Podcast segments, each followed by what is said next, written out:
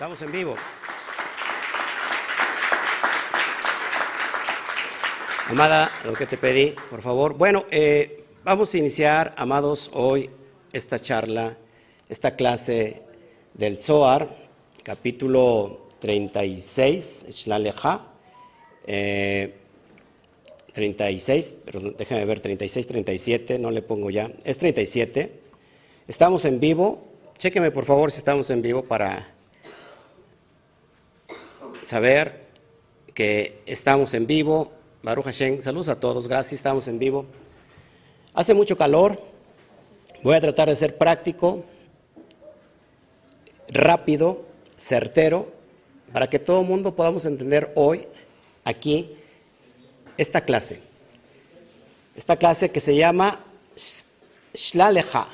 Shlaleja que significa envía para ti, envía por ti, por ti mismo. La idea es que esta porción nos habla de ir a checar la tierra prometida, que el santo bendito sea, le dice a Israel, les voy a dar la tierra donde fluye leche y miel. Códigos, códigos poderosos. Y por si fuera poco, como si cuando Hashem hace una promesa no fuera suficiente, muchos de nosotros pasamos toda por la incredulidad y entonces la idea es enviar a doce príncipes de cada tribu, es decir, un príncipe de cada tribu, un principal, un líder, para ir a checar la tierra donde fluye leche y miel. La idea que entonces tendría que decir así, algo así, envía hombres a la tierra de Israel o a la tierra donde yo les prometí que les voy a heredar. Y en el original dice, envía hombres para ti, dentro de ti. Entonces, vamos a checar todos estos pormenores. Gracias por estar con nosotros. La verdad, eh, ayúdenos a compartir este, este tiempo, esta enseñanza, por favor, eh, para que todos podamos estar enterados. Gracias a todos los estudiantes que tenemos en vía virtual, en YouTube, en Facebook. Gracias. Les, les, les agradecería que nos enviaran, este, nos compartieran. Si estás, si estás en YouTube, no te has suscrito, ya sabes, suscríbete por favor. Si estás en, en Facebook, ponle un corazón y ayúdanos a compartir. ¿Ya? ¿Ya está listo? Ok, ya lo pusiste este, hoy. ¿Sí? Sí. Perfecto. Bueno, pues Baruch Hashem. Prometo abrir el, el chat más, al, más, más, este, más al, al, ratito y, este, y saludarlos a todos. Permítame saludarlos a todos, gracias para contestar cualquier pregunta. Bueno, vamos a entrar en materia. ¿Está, ¿Pasa algo? Ah, vamos a meter en materia hoy esta porción llamada Shlaleja, envía para ti, envía por ti mismo. Envía a checar, a certificar la promesa que yo les di a todo el pueblo de Israel. Y claro que toda esta historia, ¿para qué la queremos escuchar el día de hoy? ¿Para qué nos sirve escuchar una historia que pasó hace miles de años? ¿Eh? ¿Para qué? Esta es la importancia de estudiar en el nivel SOT el texto de la Torah. Porque cuando miramos en el nivel SOT, que es todo lo referente al alma, el alma del ser, podemos aplicar esta enseñanza para nosotros. ¿Dónde está la tierra prometida? En nosotros. ¿Quién es? ¿Quiénes son estos dos líderes jóvenes que van en contra, en contra de todo lo que dijeron los otros diez restantes, los diez príncipes restantes? ¿Quién es Yehoshua y quién es Caleb dentro de nosotros? ¿Dónde está la tierra prometida dentro de nosotros? Bueno, de eso esto vamos a estar hablando. ¿Qué les parece? Bueno, esta porción eh, inicia en la lectura. La lectura es de Bamidbar o libro de números, capítulo 13, verso 1 al capítulo 15, verso 41. Estamos en el tercer libro, Bamidbar, no, en el 1, Bereshit, Shemot, Baikra, Bamidbar, en el libro número 4. Y el número 4, qué curioso, qué curioso que, pertenece a Serampín. Serampín es todas las midot, donde están toda la articulación emocional. Y curiosamente, en, en, esta dimensión del árbol de la vida, donde están todas nuestras capacidades emocionales, tenga que ver con la conquista o la verificación de mandar los doce espías a Eres Israel, a la tierra de Israel, para ver si existía. Eh, sin duda, hablando más claro y más conciso y más directo, jamás podemos nosotros entrar a la tierra prometida si no conquistamos nuestro propio desierto. El desierto es el nivel Ruach, el nivel Ruach donde están nuestras emociones. Eh, Ahí está la bipolaridad de muchas personas. Hablando del calor, eh, para muchos es agotante, para mí también. Solamente el oso polar, ¿eh? el oso polar está muy satisfecho con la nieve. Muy satisfecho. El oso polar está satisfecho con la nieve. El bipolar, a veces sí, a veces no. Pero no entendieron, les hace falta un chistecito. Pregúntale el que no. A ver, ¿qué, significa eso?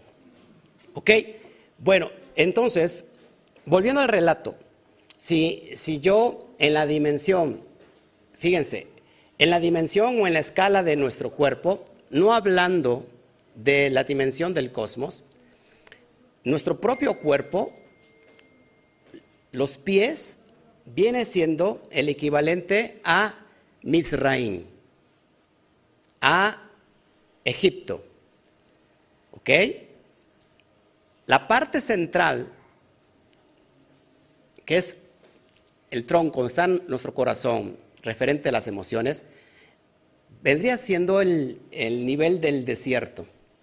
¿Ok? Ruach. Entonces, ¿dónde estaría la tierra prometida? Hablando del, en el cuerpo. ¿Eh? Si los pies es Egipto, todo lo demás, el tronco, el tronco es el desierto. ¿Dónde sería? Eres Israel, la tierra prometida sería la cabeza. ¿Ok?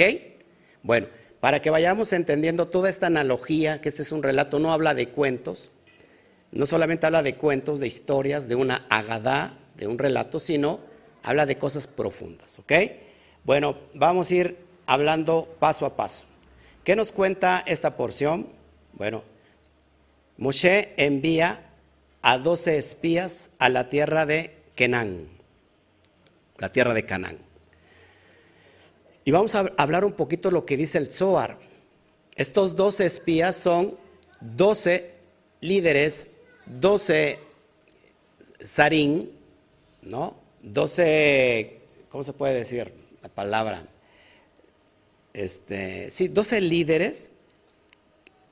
Uno Representante, cada uno representaba una de las doce tribus. Los envía a Kenán para ver si es cierto lo de la tierra prometida. Estos vuelven, acuérdense, 40 días después, regresan no con las manos vacías, sino regresan con la verificación de que sí existe la tierra prometida. ¿Qué llevaban? Frutos.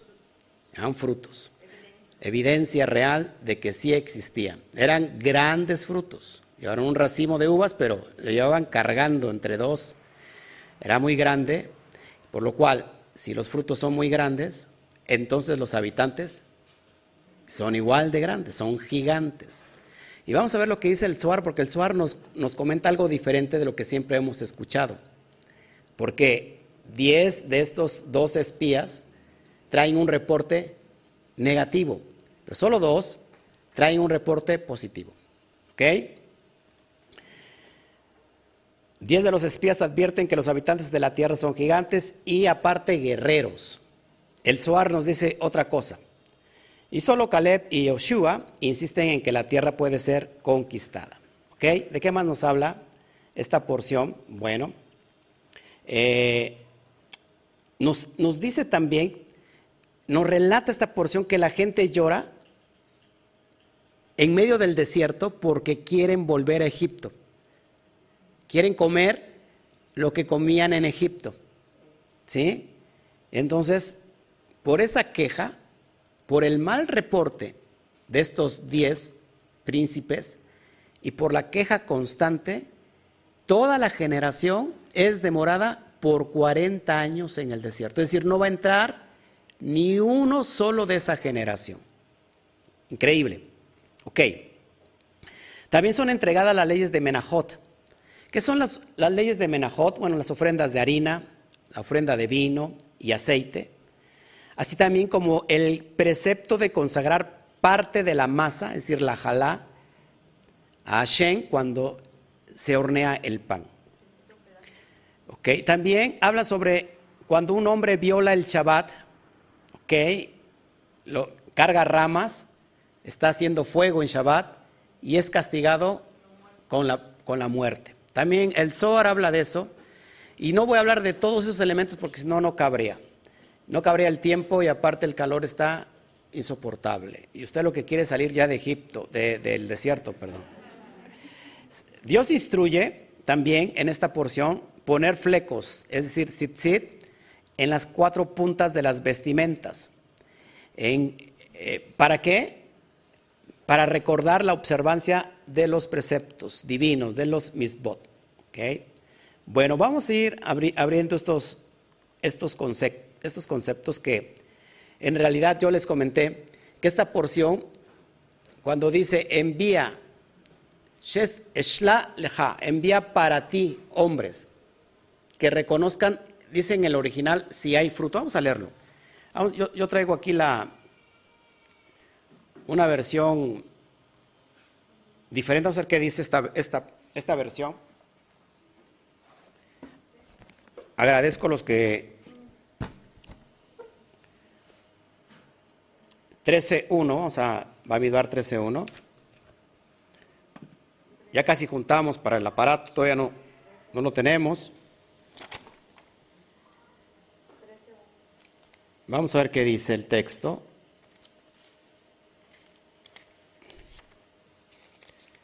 Gracias a todos los que nos están viendo por YouTube, por Facebook.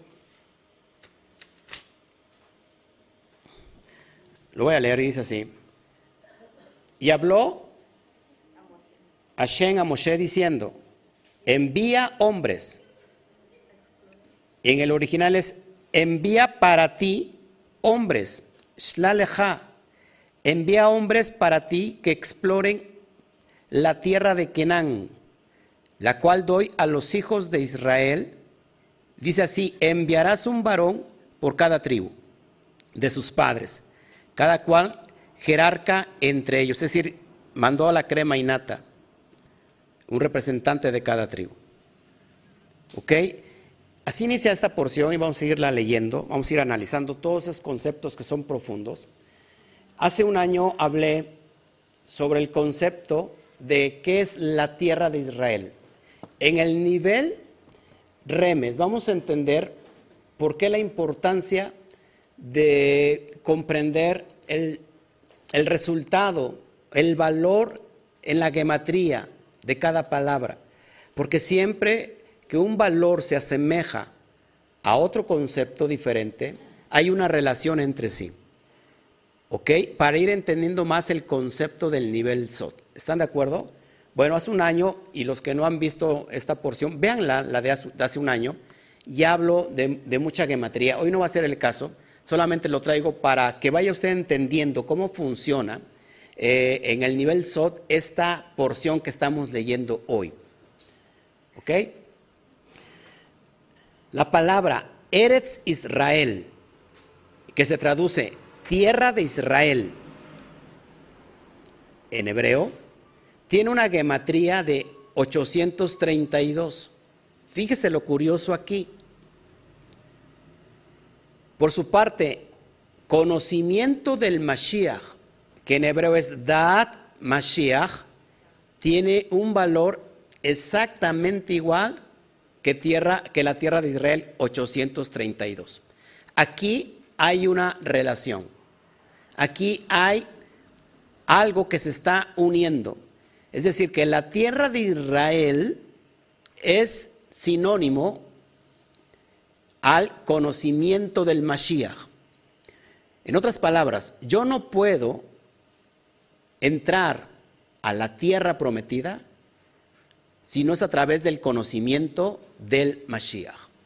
Entonces vamos abriendo todos los conceptos para que pueda entender dónde está la tierra prometida. A ver, ¿qué es la tierra prometida? La tierra prometida es Israel, lo que hoy conocemos como literalmente la tierra de Israel. Pero en el nivel del alma, a la escala del ser, ¿dónde está la tierra prometida? La tierra prometida, lo, dije hace un año, es la conquista de tu propia conciencia. Es decir, si nosotros no cambiamos toda la información del subconsciente, jamás vamos a disfrutar de la tierra que fluye leche y miel. Estaremos 40 años o toda la vida dando vueltas en la fluctuación del sistema de las emociones. Es decir, seremos solamente emocionales, pero jamás nos habremos elevado nuestra conciencia. Yo les he enseñado que está demostrado científicamente que no solamente el ADN transporta genética como herencia, sino que también el ADN lleva información emocional. No solamente el ADN lleva información genética donde somos parecidos a nuestros padres, ¿no? heredamos rasgos físicos, sino que también se heredan, ojo aquí, se heredan atmósferas emocionales. En este caso, traumas. Ya se los demostré, ¿ok? científicamente, la epigenética, les hablé de eso. Ahora, la mística, en la mística hebrea se cree que una persona que tiene ciertas, ciertos, ciertos aspectos de rectificación en esta vida, son los aspectos que no arregló en la vida pasada. Así que hay dos posturas, la científica y en ese, y en ese sentido la metafísica. De alguna u otra manera funciona exactamente igual en esta dimensión. Es decir, si yo no arreglo mis asuntos emocionales, jamás voy a entrar a la tierra prometida. ¿Qué es la tierra prometida? La tierra prometida vendría siendo, ojo aquí, el propósito para lo que estoy en esta dimensión. Cada uno de nosotros tiene un propósito diferente. Y en ese propósito que fuimos diseñados es donde vamos a tener éxito. No hay peor fracaso, escuche, no hay peor fracaso que tener éxito en una asignación completamente diferente. Es decir, que yo me fabrique un éxito en, un, en algo que no fui llamado a hacer. Y lo peor es que tenga éxito en eso que no fui llamado a hacer porque se convierte en el peor fracaso. Porque entonces nunca descubrí mi verdadero potencial. Todos aquí tenemos potenciales, pero en la capacidad de que están esperando ser despertados. ¿Y por qué no se despiertan? Porque no hemos aprendido nada del desierto. Estamos tan apegados al cuerpo, y cuando digo que, cuando estamos apegados al cuerpo no entendemos la diferencia entre alma y cuerpo, entre, entre cuerpo y alma. Y pensamos que nosotros somos un cuerpo con una alma. Pero es, en realidad somos un alma con un cuerpo. Pero como, no, como hemos estado tan mezclados entre el cuerpo, no hemos hecho esa separación. Por lo cual pensamos que nuestra esencia viene del cuerpo. Y no entendemos que somos visitantes en este lugar. Somos turistas en este lugar. Es decir, no somos de la tierra, tenemos una esencia divina, pero estamos pasando en esta dimensión y se nos entregó un cuerpo. Luego el cuerpo nos engañó ¿eh? y quedamos nosotros de alguna manera cautivos por el cuerpo. En ese sentido, el Satán. esta porción nos habla de cómo eh, el pueblo de Israel es sacado de su exilio para entregarle la tierra prometida, pero tienen que pasar por el desierto. Y encontramos que muchos de nosotros nunca en esta vida podremos alcanzar la tierra prometida. ¿Por qué? Por un mal reporte. Y aquí vamos a jugar mucho porque la porción habla de cómo vamos a destruir el ego. El ego es una parte esencial que no nos permite entrar a la tierra prometida. ¿Ok? Entonces, cuando yo puedo elevar la conciencia es cuando se da el conocimiento. La parte de arriba, la parte intelectual, y cuando digo intelectual estoy hablando de los, de los mojín intelectuales, de los cerebros intelectuales, de las, de las fuerzas de arriba, de las fuerzas superiores. Por eso tenemos dos hemisferios, derecho e izquierdo. Acuérdense que en el derecho está Jotma, la, la, dimensión de Jotma. En el cerebro izquierdo está la dimensión de Devina. Ahora, la unión de esos dos hemisferios se da el Da'at. El Da'at es el conocimiento. Y ahí, en esa dimensión, está la esencia del Mashiach. Cuando yo digo el conocimiento del Mashiach es igual a Eres Israel, a la tierra de Israel, no me estoy haciendo referencia a que conozcas a un hombre. Bueno, sí, si tienes que conocer un hombre, no es externo. El hombre que tienes que conocer es interno. Es decir, tu propio Mashiach que llevas dentro. El propio maestro que está dentro de ti. Increíblemente, en muchos lugares jamás te van a enseñar a encontrar a tu propio maestro. Al contrario, el maestro que dirige siempre quiere ser la cabeza de todos ustedes. Y que estén de acuerdo con, ese maestro. Y que no pregunten nada, por supuesto, porque si no les falta fe. Pero aquí en esta dimensión es que los propios secretos de la Torah te llevan a conectar con tu ser interno, está muy elevado todo eso que le estoy hablando. ¿Sí me están entendiendo o no me están entendiendo ni papa? Le veo la cara, no sé, de, les, hablo de, cuentos mejor, de familiares, de... Fíjense que viví hoy en la semana, les voy a contar de mis peripecias de, la semana que pasé. Eh, pero yo creo que estará más, más contento con las patoaventuras que yo pueda tener. bueno, hay líderes que hacen eso, que van a contar le estoy contando de cosas poderosas. Estoy diciendo que lo que conocemos como conocimiento dentro de nosotros solamente es la punta del iceberg.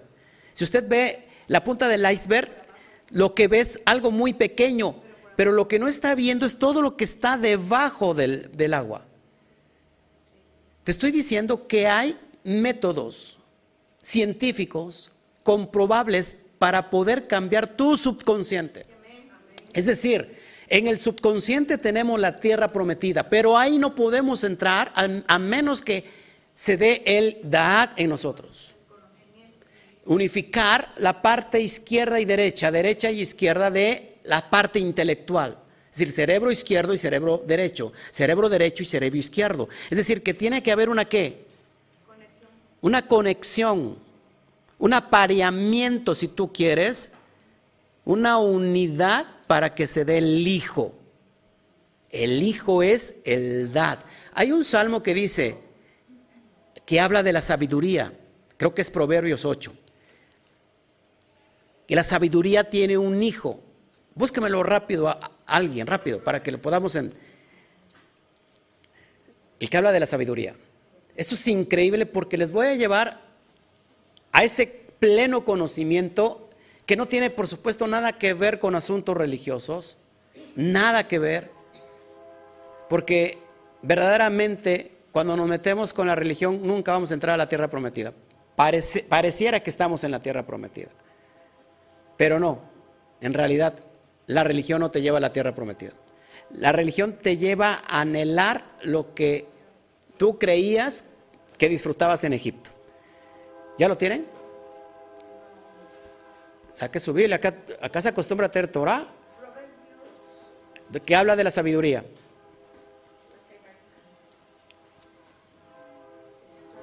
¿No?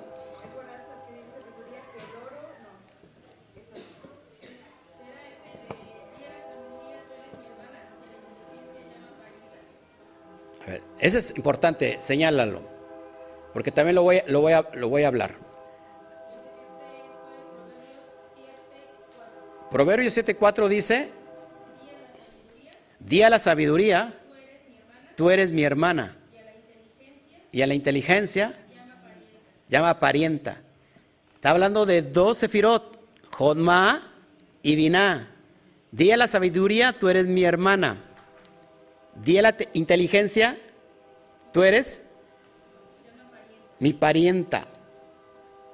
Entonces aquí tenemos un concepto elevado, pero busquen el donde dice que la sabiduría tiene un hijo. Esto es increíble. Y tiene un hijo, si lo sabes, y todavía dice, si lo sabes, porque es increíble cómo a través de ese estudio vas a entrar a tu tierra prometida, te lo aseguro. Pero hay que echar fuera todo, todo, todo aquello que, que huela a Egipto. Egipto significa entre dos límites. Entre dos límites. Todo lo que nos limita a tener una relación directa con el santo bendito sea es Egipto. Ponle la religión que quieras. Toda la religión te va a limitar a tener una relación con el Eterno. Porque la única que tiene relación es el pastor, es el apóstol, ¿no? Es el cura, ¿no? Ustedes, ustedes son feligreses nada más, el único que tiene la conexión es él. No. La Torah nos va a enseñar a cómo conectar con el santo bendito sea y les aseguro que no tiene nada que ver con religión. No hay asuntos religiosos con la conexión del santo bendito sea. ¿Nadie ha encontrado eso? ¿Cómo es posible?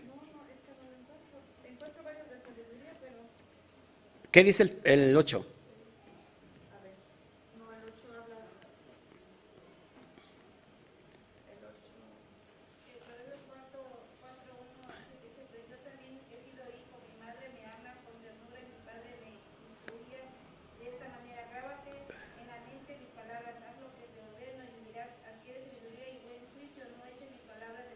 No, habla, sí habla de la sabiduría, pero que, que tiene un hijo. El 8 no. El 8 dice, bueno, 8.1 no clama la sabiduría y da voz a la, la inteligencia. Y da su voz la inteligencia. ¿Qué sigue?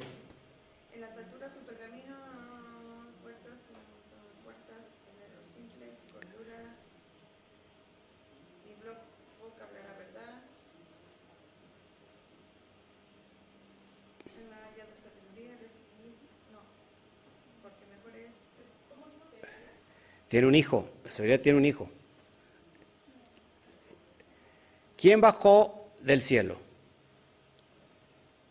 Así va diciendo, ¿quién bajó del cielo? ¿Quién descendió del cielo?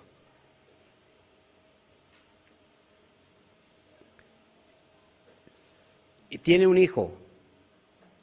¿Lo sabes? Así dice el proverbio.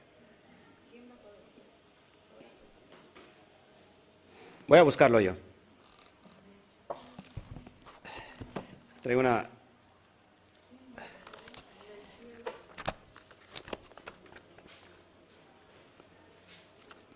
Para poder explicarles mejor. A ver si me lo ponen aquí, porque luego la, la gente...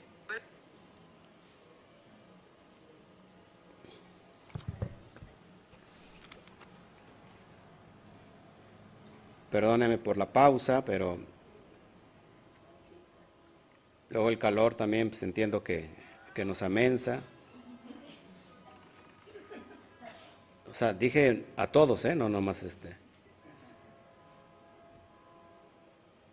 A todos nos amensa el calor, ¿no?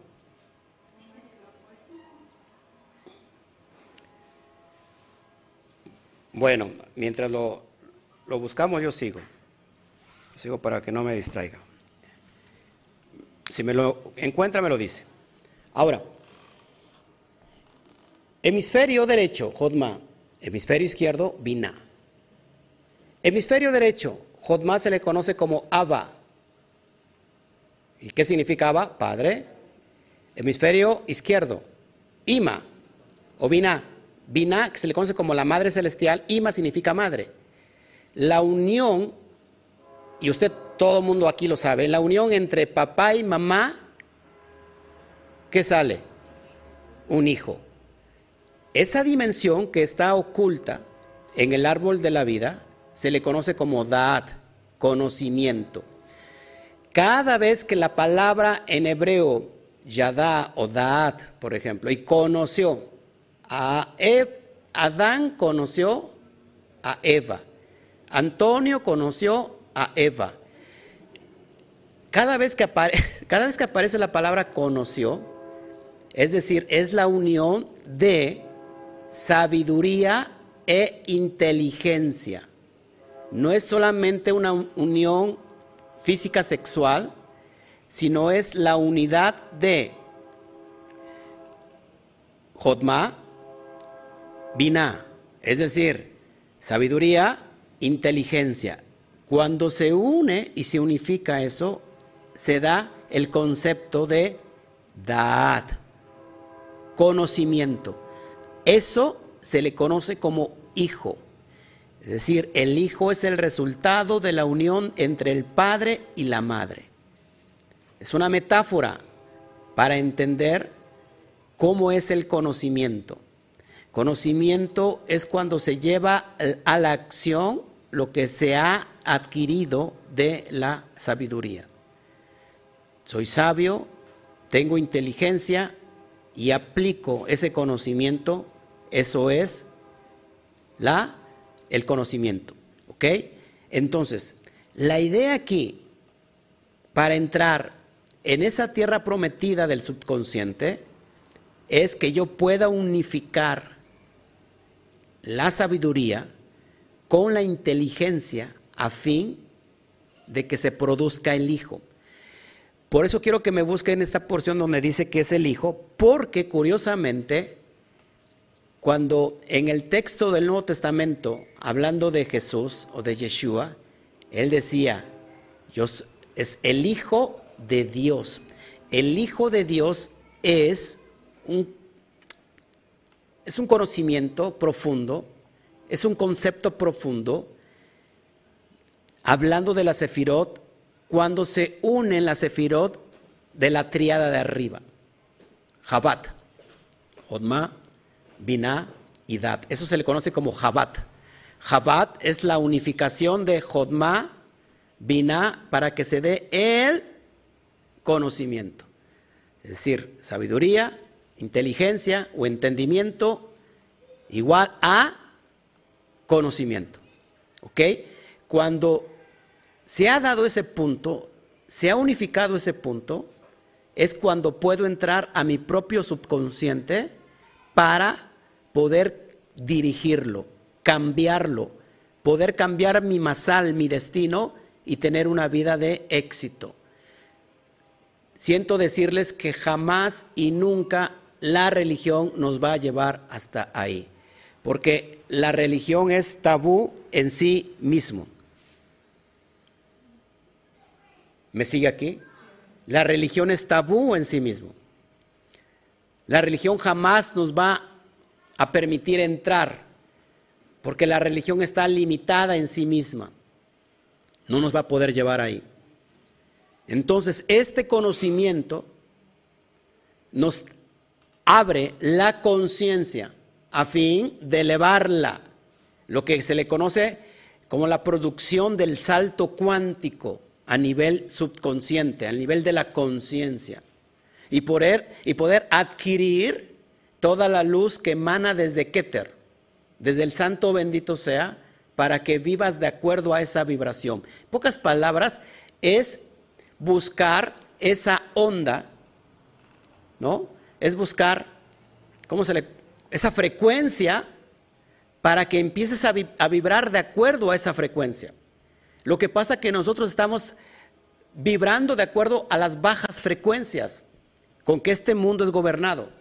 Por eso tenemos cáncer, por eso tenemos enfermedad, por eso tenemos muchos problemas, porque el problema está en el nivel del ruach, donde están las emociones. Donde las emociones no se han separado completamente del cuerpo. Y el cuerpo tiene necesidades básicas que son los instintos, por lo cual entonces las emociones están cubiertas de instintos y entonces estamos vibrando en esa misma frecuencia. Cuando elevamos la conciencia es elevar nuestra vibración para encontrar esa frecuencia y unirnos a esa vibración para poder entonces adquirir todo lo que hemos venido a esta vida para poder recibirlo. Pero ¿qué pasa? Tenemos problemas con creerlo. ¿Por qué? Porque nos han limitado, alguien nos limitó a esta dimensión física y no fue el eterno. Y entonces pensamos que esta vida es de sufrimiento, es de mucho calor, de mucho frío, de lluvia. ¿Me, van siguiendo aquí? Nadie encontró su propósito y todo el mundo quiere morir. ¿Para qué quiero esta vida? Solamente sufrimiento. Lo que pasa es que no hemos encontrado el potencial que está dentro de nosotros. Lo que te estoy tratando de enseñar es encontrar tu propio potencial. No lo vas a encontrar en la religión. Ahora, la religión no es que sea mala. La religión es que es un límite. Está limitada en sí misma. La religión no tiene nada que ver con la fe. La fe es el potencial que tenemos cada uno dentro de nosotros y desgraciadamente o afortunadamente algunos han tomado su religión para activar esa fe. Pero la religión no es el potencial de la fe del hombre porque la fe en sí misma tiene su propio potencial, que es elevar este conocimiento. Cuando tú crees algo poderoso que te va a suceder, ¿No te ha pasado que sucede? Y usaste como medio, no sé, la religión que, tú practiques, pero en sí no fue la religión, sino fue que elevaste tu conciencia y conectaste con la, con, la matriz divina, conectaste con, con la latiz. Es decir, te elevaste tanto a nivel frecuencial que empezaste a vibrar de acuerdo a cómo vibra la latiz, el cosmos. Y entonces irrumpiste en la materia transformándola. Lo que se le conoce como el milagro. ¿Me siguen aquí? ¿Cuándo funcionó? Cuando lo creíste. Potencialmente subiste y, y, y materializaste lo que habías creído. Lo trajiste a esta dimensión. Transformaste la materia. Ahora, todos aquí han recibido milagros, ¿o no? De hecho, vivir todos los días es un milagro, pero milagros que han manifestado, por ejemplo, personas que han, sido ciegas empiezan a ver, paralíticos caminar, inclusive personas que han muerto, han revivido, cosas así. Eh, tumores se han ido, ¿no? cáncer han desaparecido, sida que es incurable. Pero estamos como que presupuestados a lo que es lo físico.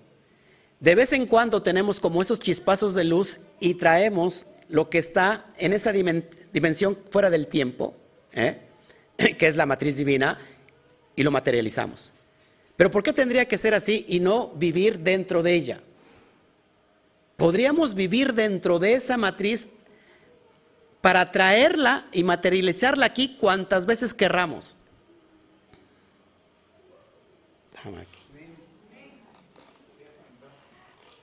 Sí sería fantástico, pero si, si hubiera otras conciencias. ¿Sí, me están entendiendo lo que le estoy diciendo? A ver, se los voy a decir en español. Nosotros podemos producir milagros todos los días. A nuestro antojo y como querramos, nada más que nos hemos limitado. El cuerpo nos tiene limitados. Los brujos pueden hacer de las hojas dinero, pero los que creen en Dios están más brujos que los brujos porque el dinero se les vuelve en hojas de, de árbol. ¿Por qué? ¿Por qué no tener la idea de poder ayudar a la gente? Por ejemplo, una persona que le falta no sé, tiene problemas en su corazón, ¿por qué no puedes tú materializar un corazón nuevo y regalárselo a esa persona que lo necesita? ¿Saben por qué? Porque estamos cargados de ego. Y estamos vibrando en esa frecuencia de ego.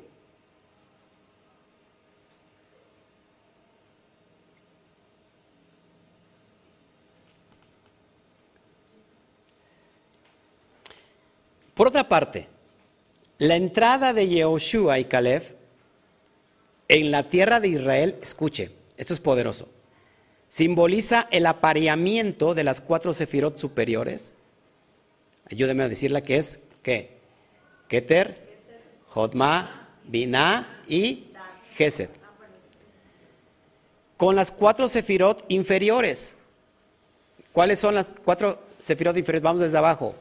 Malhut, Yesod, Ho, Netzach.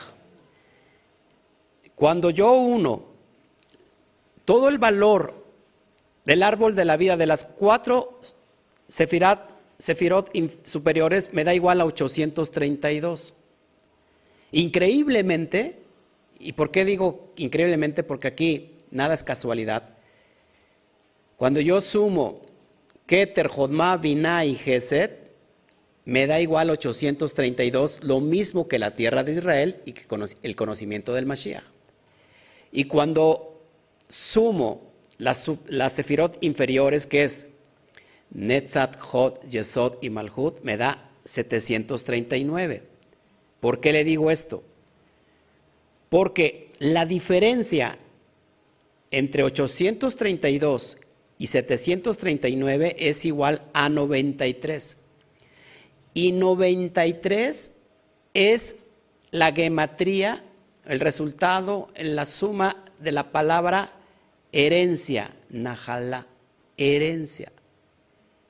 Esto pareciera increíble, pero les digo, nada es casual.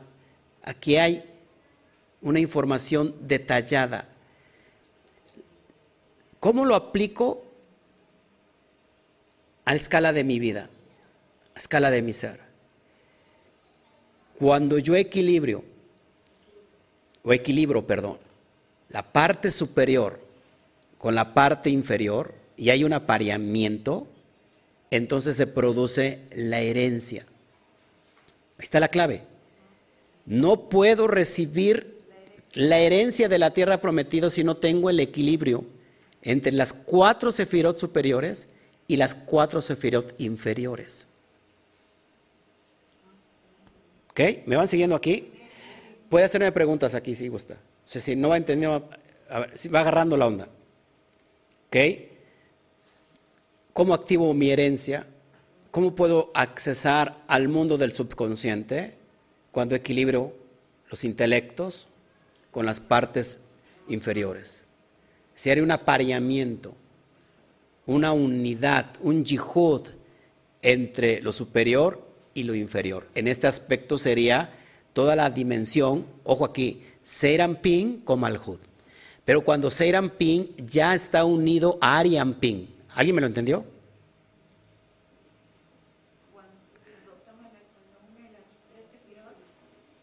Las tres sefirot de arriba es Ping.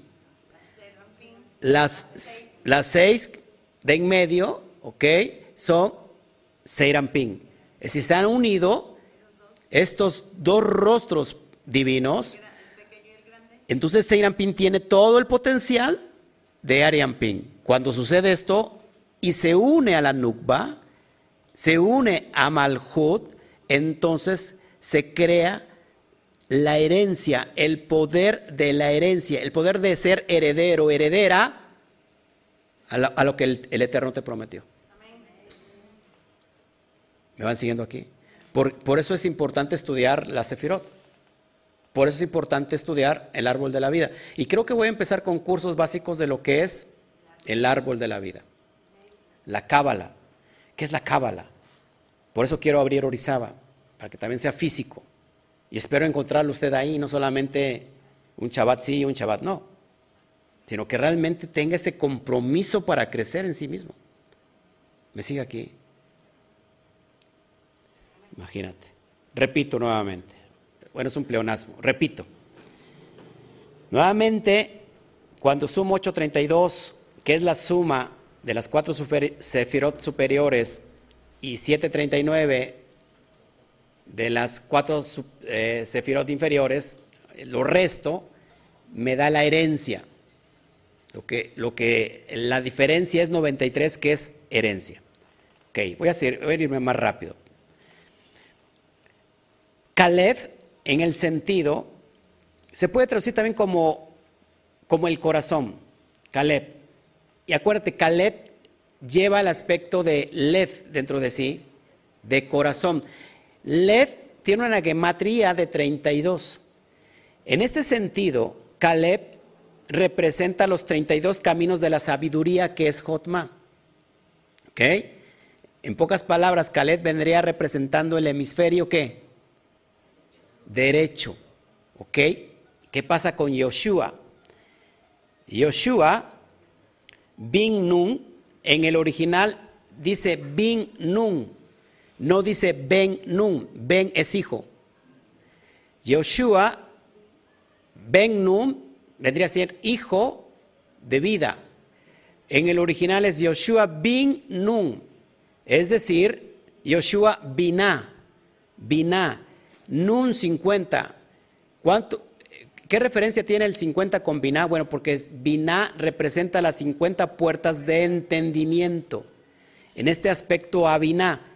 Estamos hablando de dos hemisferios. Caleb es el hemisferio derecho y Yoshua es el hemisferio izquierdo.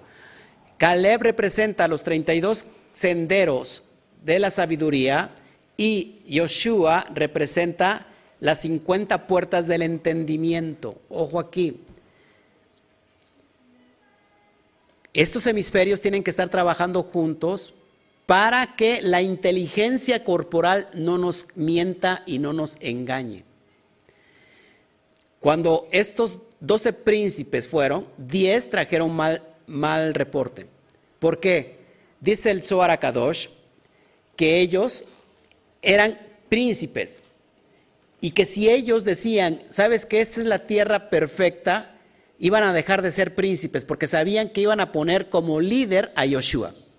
¿Quién era el sucesor de Moshe? Yoshua. Además, se cree por medio del Zohar que estos doce príncipes también eran profetas. Es decir, podían entender el futuro, que Israel iba a ser precedido por un rey. Entonces ellos dijeron en, en su ego, no vamos a poder nosotros formar liderazgo si nosotros entramos a la tierra prometida. Es mejor morir en el desierto, pero como príncipes, con nuestro liderazgo. Por eso, todos, esa generación no entró hasta que se murió. ¿Cómo lo aplicamos en, el sentido de nuestro árbol de la vida? Nuestra vina tiene que estar trabajando con el propósito de Jotma. ¿Para qué?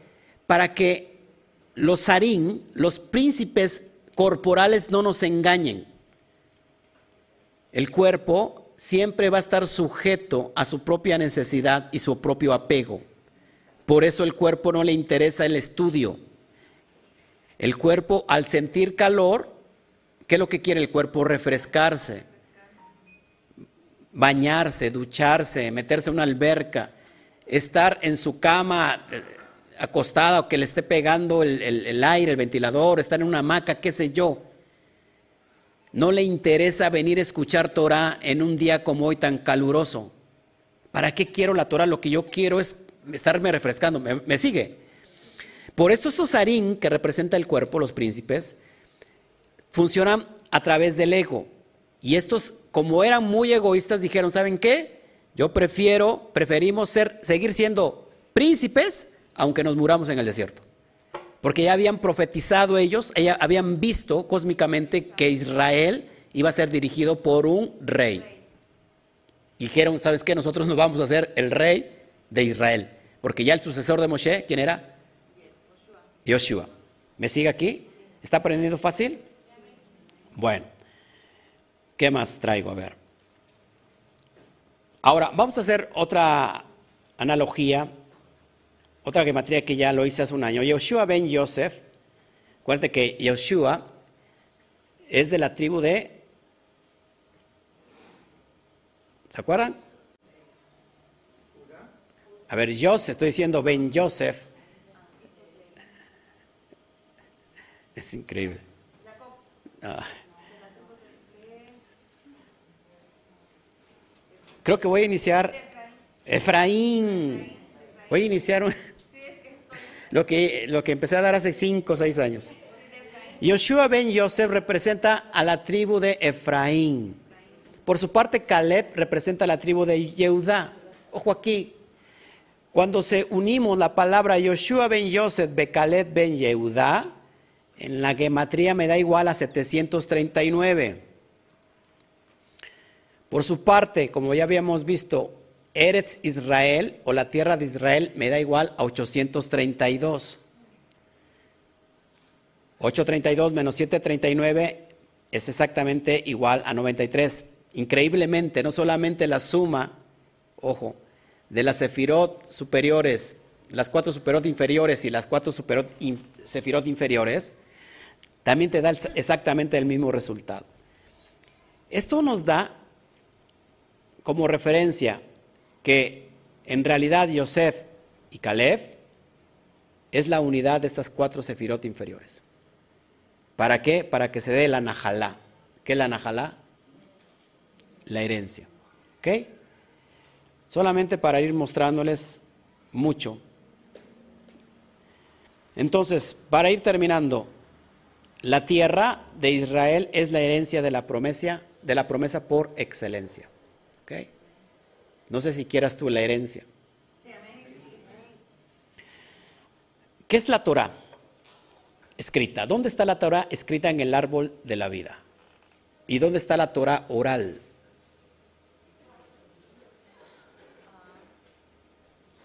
No estudia, no repasa, no ve mis videos. ¿Dónde está la Torah oral en el árbol de la vida? La Torah escrita.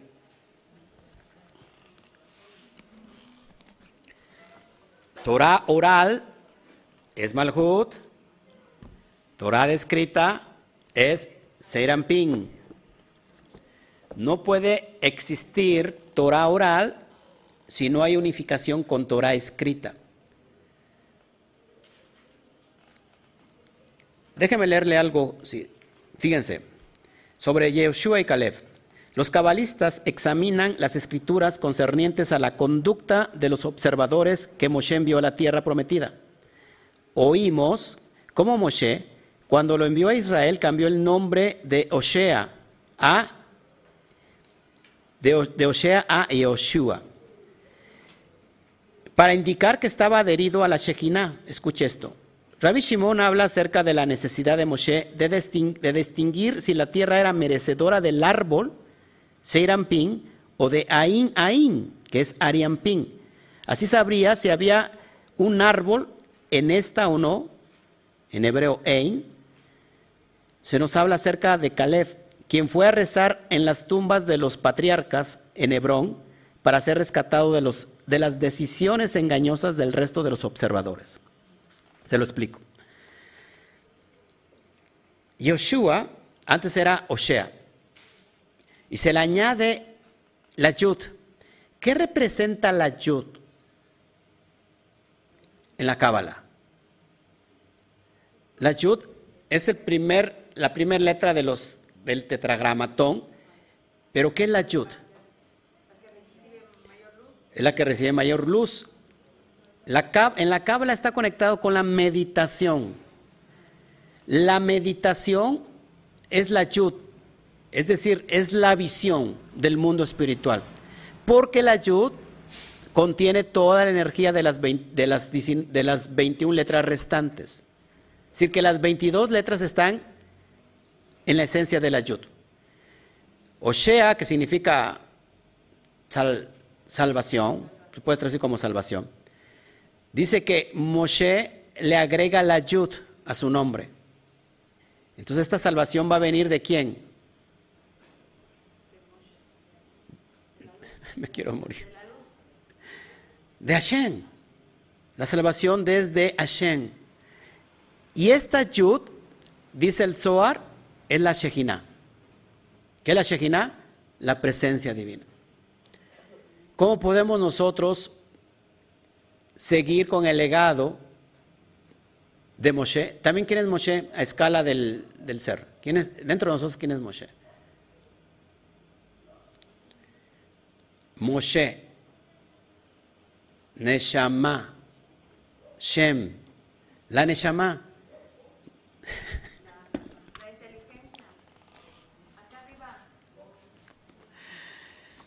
Voy, voy, sí, voy, voy a renunciar públicamente. Me voy a divorciar de usted. A ver, ¿cuál es la cita, por favor? Proverbios 34. ¿Qué lejos andábamos? ¿Quién subió al cielo y descendió? ¿Quién encerró los vientos en sus puños? ¿Quién la ató las aguas en un paño? ¿Quién afirmó todos los términos de la tierra? ¿Cuál es su nombre y el nombre de su hijo? Si sabes. Imagínate, Jodma dice que ató, a ver, ¿qué dice de las aguas? ¿Quién ató las aguas en un paño? Sir, amados, Jodma está la división de las aguas, de arriba como las de abajo. Escúcheme, Jotma ha dado aguas a Biná. De hecho, en Biná corre el río que surge del Edén y que va a llenar a todas las sefirot inferiores. Y dice, ¿quién es? ¿Y cuál es su hijo? Si lo sabes. Está hablando de la sabiduría. Y Jotma tiene un hijo, pero su hijo no es Jesús, no es Yeshua. Su hijo puede ser cualquiera de nosotros que ha elevado su conciencia. ¿Me va siguiendo aquí? Ese es su hijo. Tenemos el potencial de que cuando nosotros elevamos nuestra conciencia nos convertimos en hijos. Es decir, amados, que Moshe nos está cambiando el nombre, nos está añadiendo la yud a cada uno de nosotros, nuestra neshama, que es Moshe, nos ha otorgado la yud a nosotros, que es la Shejina, para poder ser el sucesor de él y nosotros dirigir nuestro propio cuerpo, nuestro propio ser, llevar a cabo nuestro propósito. ¿Me va siguiendo aquí? Sigo leyendo sobre... Para llegar a nuestra tierra prometida. A ver, sigo leyendo. ¿Qué más les puedo encontrar aquí de... Dice, y los envió Moshe a todos esos hombres, hablando de los espías.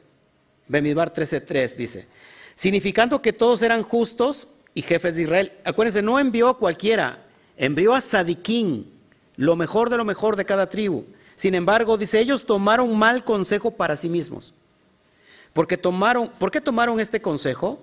Fue porque pensaron, si Israel entrara a la tierra, nosotros seríamos removidos como jefes y Moshe nombraría a otros jefes. Dado que nosotros solamente merecíamos ser jefes en el desierto, en la tierra no merecemos ser jefes. Debido a haber tomado mal consejo para ellos mismos, murieron, como hicieron todos aquellos que aceptaron su consejo.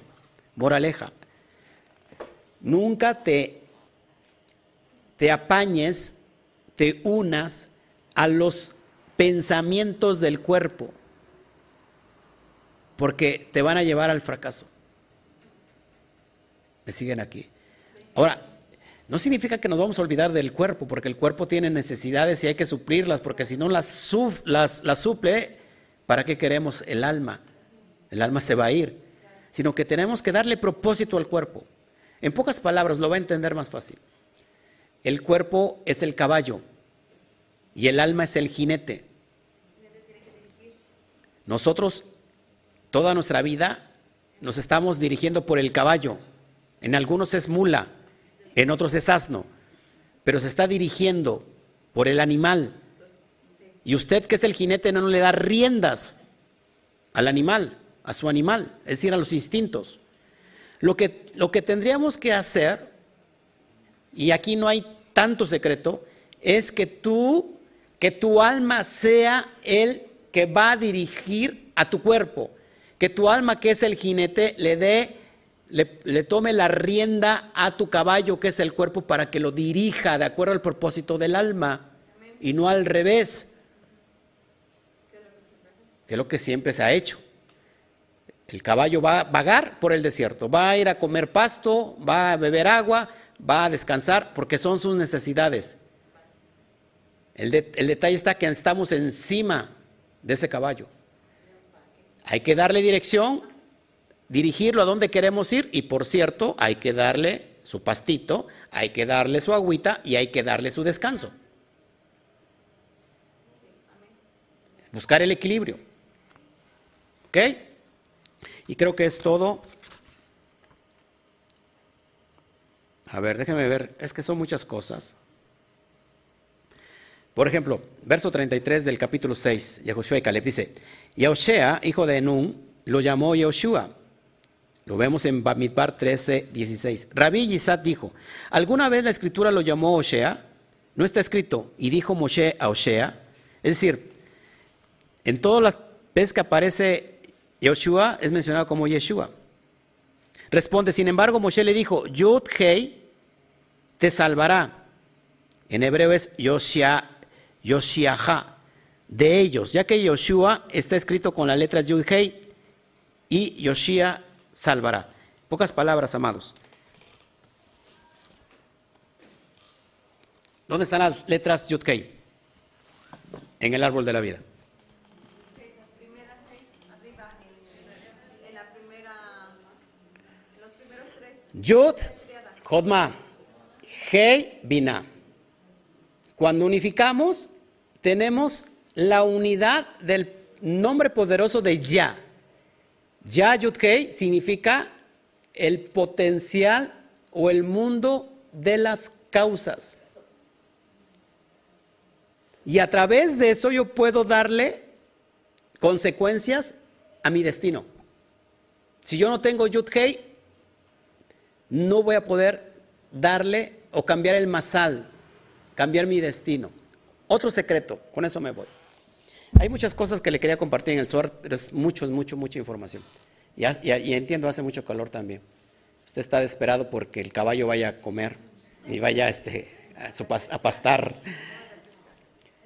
Cada vez que la palabra dice yo soy, hablando del eterno, yo soy, yo es Jodma y soy es Binah. Yo soy tu Dios, yo soy. Es la unión de Jodma y Binah, el mundo de las causas. Cuando tengo esta unidad en mí, cuando soy obediente, cuando he elevado mi conciencia, se me da un nombre que es sobre todo nombre, que es el nombre Yud Hei Bat Hei. ¿Me siguen aquí? El yo soy. Cada vez que hablemos la, la Biblia y te dice yo soy tu sanador, escuche. Yo soy Yud Hei Bat Hei tu sanador, está diciendo yo soy tu sanador.